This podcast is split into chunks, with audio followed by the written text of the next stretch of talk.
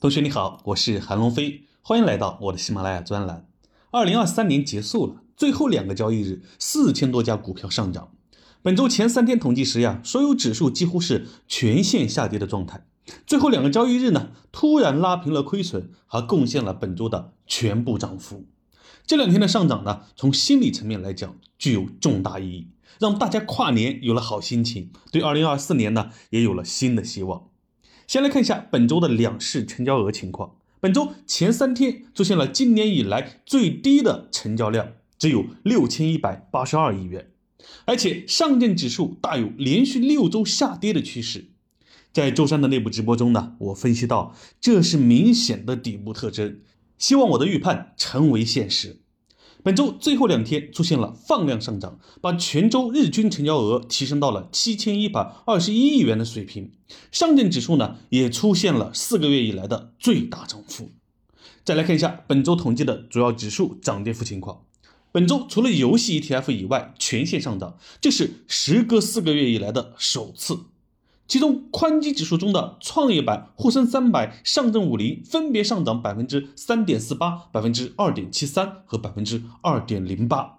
行业指数中，光伏、新能源车、通信涨幅靠前，分别上涨百分之六点七一、百分之四点八四和百分之三点九二。岁末年初之际，我也统计了主要指数的全年涨跌幅情况，可谓是冰火两重天。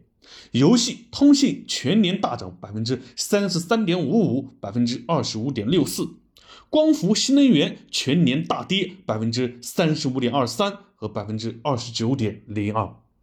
主要宽基指数中呢，创业板和科创五零跌幅最多，分别为百分之十九点一八和百分之十点五七。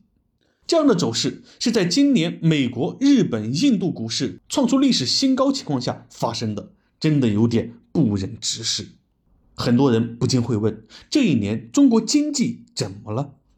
昨天我在二零二四年的投资趋势展望专题会中专门探讨了这个问题。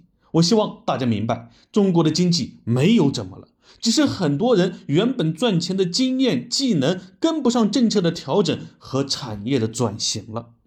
我们当下是在主动打破过往的模式。从二零一五年就开始做产业结构的调整，从二零一六年开始就在做房地产结构的调整，从二零二一年开始就在做政策的调整。如果你不能意识到这一点，还按照以往的惯性思维，接下来的二零二四年工作依然会越来越难，投资也会越来越悲观。关于为什么钱越来越难赚了，中国经济到底怎么了，以及二零二四年的经济形势会如何，有哪些投资机会？可以扫描下方海报进入直播详细了解。二零二四年即将到来，我看到经历了将近三年的熊市，很多人已经陷入了熊市的惯性思维。目前随处可以看到，对于明年大家都比以前更加注重风险了，更加谨慎小心了，定目标都是小赚即跑的那种。在此，我要和朋友们提醒一句。每个人都会受刚刚经历的体验影响，尤其是在投资中，当牛市来的时候，还处在熊市思维；当熊市来的时候呢，却处在牛市思维。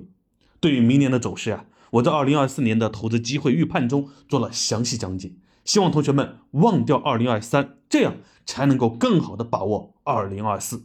好了，本周就先分享到这里，我是韩龙飞，祝你新年愉快，接下来又是美好的一年，我们明年。再见。